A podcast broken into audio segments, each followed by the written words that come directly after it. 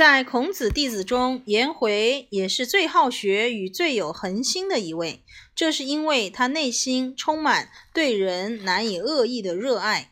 颜回自己曾以极强烈的语气提到这一点，他迫不及待地渴望学习。《论语》提到：“颜渊喟然叹曰：‘仰之弥高，观之弥坚。谁那里？然之在前，呼焉在后。’”夫子循循然善诱人，博我以文，约我以礼，欲罢不能，季节无才，无有所立卓尔，虽与从之，莫有也已。这是《论语·子罕》的第十一章，是不是？嗯。颜回进行着一段漫长而困难的寻追寻之旅，他的老师不是与他并肩而行，就是引领于前。颜回聆听孔子的教诲，不惰亦不为。就连孔子也怀疑过颜回的潜质，直到他发现颜回实践自我之急切，终于了解，正是这种不断往高处仰望、往深处钻研，遇到困难亦不轻易放弃的精神，使颜回能闻一知十。然而，尽管颜回具有强烈的动力与善于设身处地理解他人的天赋，他仍需要有人适时督促与约束他。颜回不只需要这个人的言教，也需要他在漫长旅途，而旅途通常是孤独中孤独的中给予身教。我们知道，孔子差点在匡这个地方是匡吗？嗯。被当地愤愤不平的群众，他们把孔子当成受人厌恶的养虎所杀。颜回被抛在后头，而与孔子一行人走散。当颜回终于赶上队伍，孔子见他平安无事，松了一口气。孔子对颜回说：“吾以汝为死矣。”颜回回道：“子子在曰：子在。”回何敢死？何敢死？这个是《论语先进》的第二十三章。事实上，颜回确实比孔子早死。当孔子得知颜回死讯，他表现出丧子之痛，悲痛至极，到连弟子们也担心了起来。有人对孔子说：“子痛矣。”曰：“有痛乎？”曰：“非非吾夫人之为。”让则谁为？数年后，孔子 对其他人说：“颜回一死，再也没有人能继承他的衣钵，没有人有颜回般的性情与好学。”不什么？不迁什么？《论语雍也》的第三章，不迁怒。不贰过，不幸短命死矣。嗯，这就讲颜回。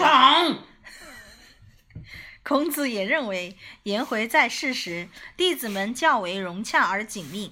这可能意味着弟子们是因为喜欢颜回而聚在孔子身边，也可能表示孔子在颜回在世时较为冷静、沉稳而可亲。另一种可能是，颜回的身影在孔子的记忆中不断扩大，他成了孔子心目中唯一能实现人类一切道德潜质的人物。但这些不过是对早夭者一厢情愿的假定。孔子直到死前仍对颜回之死充满遗憾。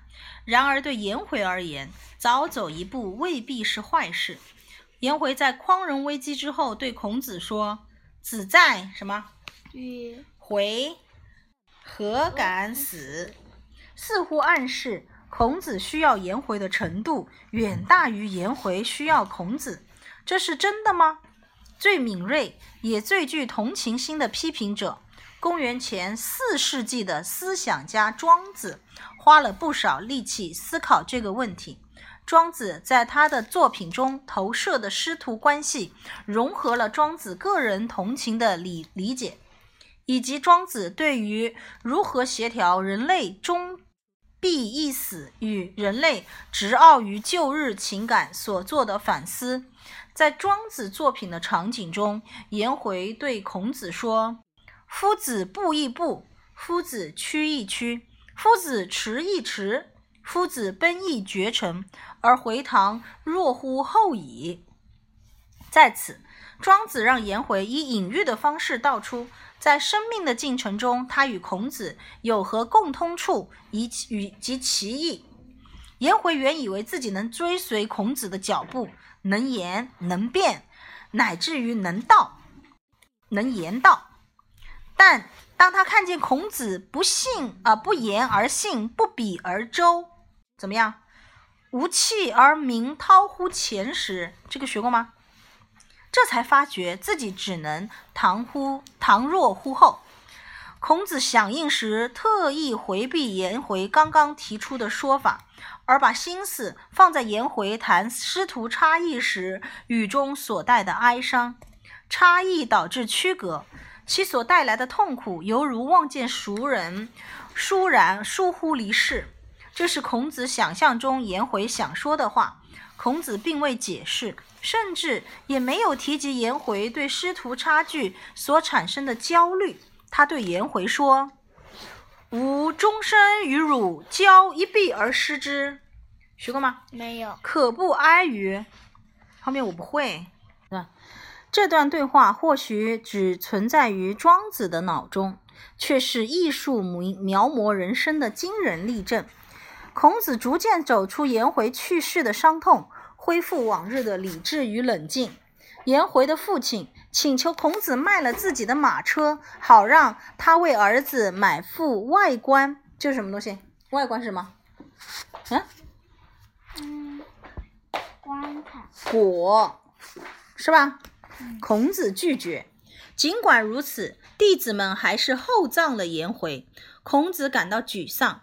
他认为颜回是贫困人家的子弟，不适合使用外观或举行厚葬。此外，颜仪式隆重与否也与缅怀死者毫无关联。是的吧？你有没有啊？就说死了以后，这个追悼会开的再怎么隆重，那个人还是死了，是不是？他就这个意思啊，就是仪式是否隆重和缅怀死者毫无关联。当孔子病重，一度看似药石罔效之时，子路要求弟子对孔子行加成之礼。孔子当时已无官职，子路担心孔子若死，无法以大夫之礼，而只能以无业的学者身份下葬。孔子于定公在位时获得大夫身份，然而。当他辞去官职，也连带丧失大夫享有的一切特权。既已不是大夫，就不能等同于大夫，而以大夫之礼下葬。这是周礼的规定。除非孔子再度获得大夫阶层职位的任命，否则他仍旧是士，或者因为他的学识而称之为可用之士。没有官职，士。不能拥有家臣。几天后，孔子病况转好，他斥责子路：“久以斋，由之行诈也。”就是说，你这个是不行，是吧？然后说道：“无臣而为有臣，吾谁欺欺天乎？吾宁死于臣，吾宁且于吧，且于死于。”且于与其死于二臣之手也，吾宁死于二三子之手乎？嗯，且于纵纵不得大葬，其于于死于刀路乎？嗯，这是《论语子罕》第十二章，你看能背吧？外婆鼓个掌。何言？真更。早期史料强调子路是野人，野人是什么意思啊？嗯，不知道。乡野之民，就是认为他是乡下的，不是城里的那种啊，而不是国人。国人就是城市之民。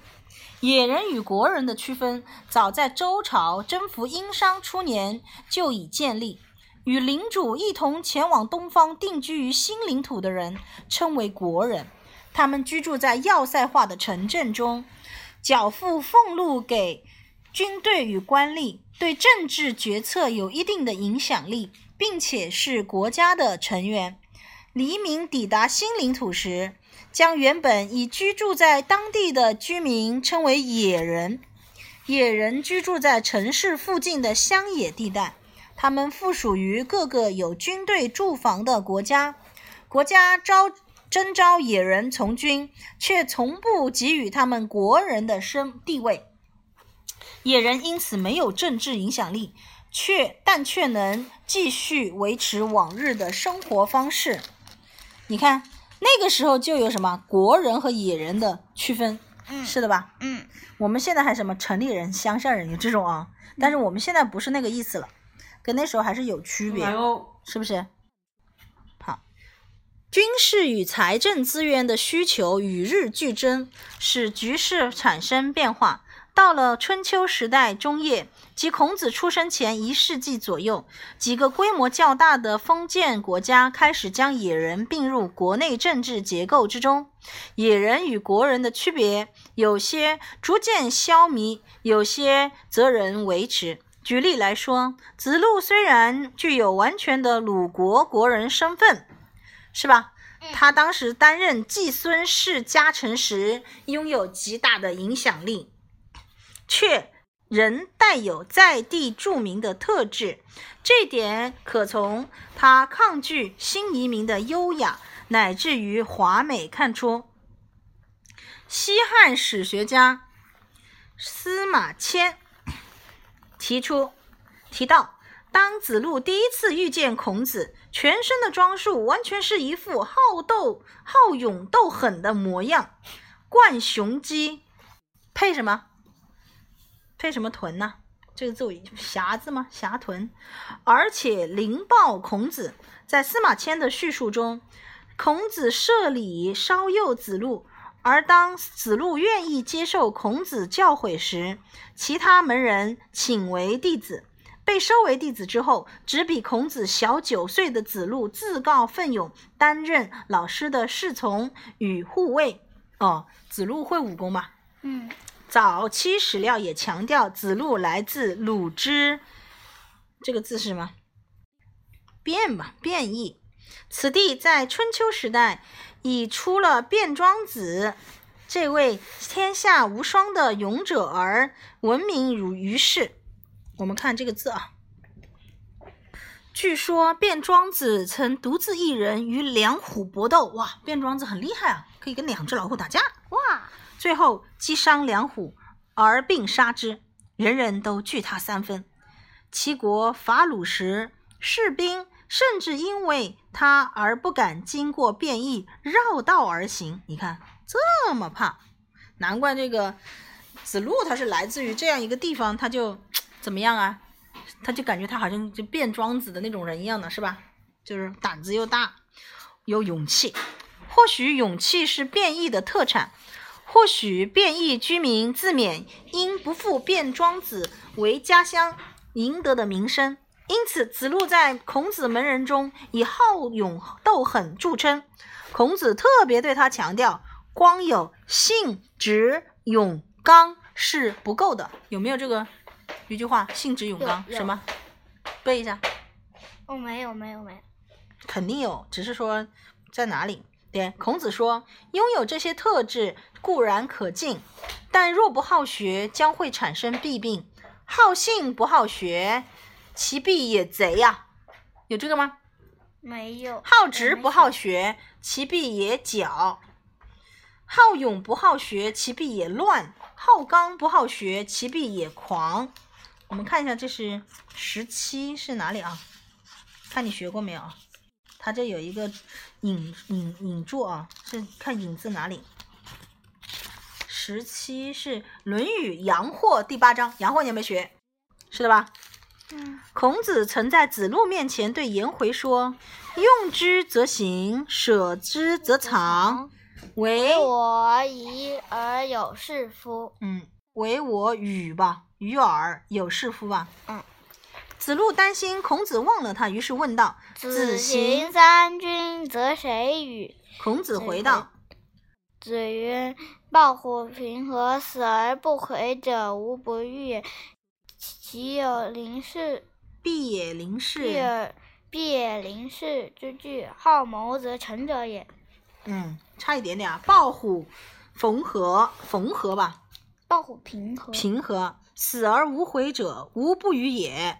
必也临事而惧，好谋而成者。没有也。《论语述而》第十一章，也许你那个版本上有啊。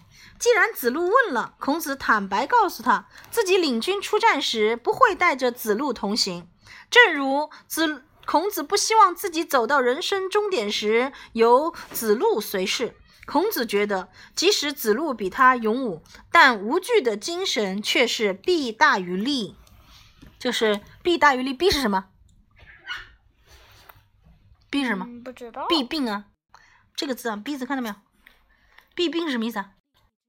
就是坏处，利就是好处，弊大于利就是坏处比好处还要多。他说你子路虽然很勇敢，有勇气，很很那个勇武，对吧？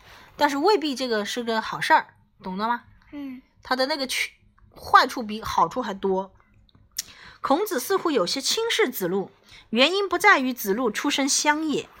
孔子一开始就知道子路个性粗野，但仍愿意收他为徒。事实上，孔子说过：“自行数修以上，，无未尝而会焉。嗯，无未尝无悔无悔焉，无悔焉嘛。嗯，无会焉。嗯，《论语述而》第七章，孔子也未曾对从学的野人或君子提出任何看法。当他谈到两者的差异时，重点是放在如何因材施教，先进于礼乐，野人也；后进于礼乐，君子也。嗯，这个《无论语用之先进》第一章，嗯无用之，则无从先进。嗯。因此，孔子认为子路的问题不在于粗野与桀骜不驯，而在于刚愎自用。刚愎自用什么意思？你知道吗？不知道。就自以为了不起，想怎么做就怎么做。粗暴与容易冒犯人。即使子路知道自己有此倾向，他也不认为这是缺点，这是他的另一个问题。子路说，他害怕自己还来不及实践已经听到的教诲，就又听到新的教诲。子路以仓促好斗的经历，好斗的经历开创人生，因而使他充满魅力。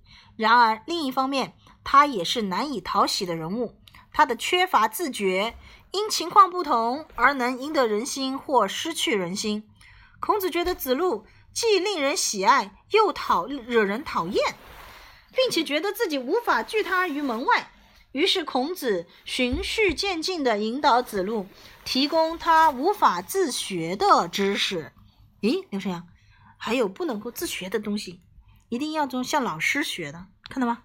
嗯，子路问孔子：“如果听到一个必须实践的道理，是否应该马上去做？”孔子说：“有父兄在。吾之何其闻斯淫诸？”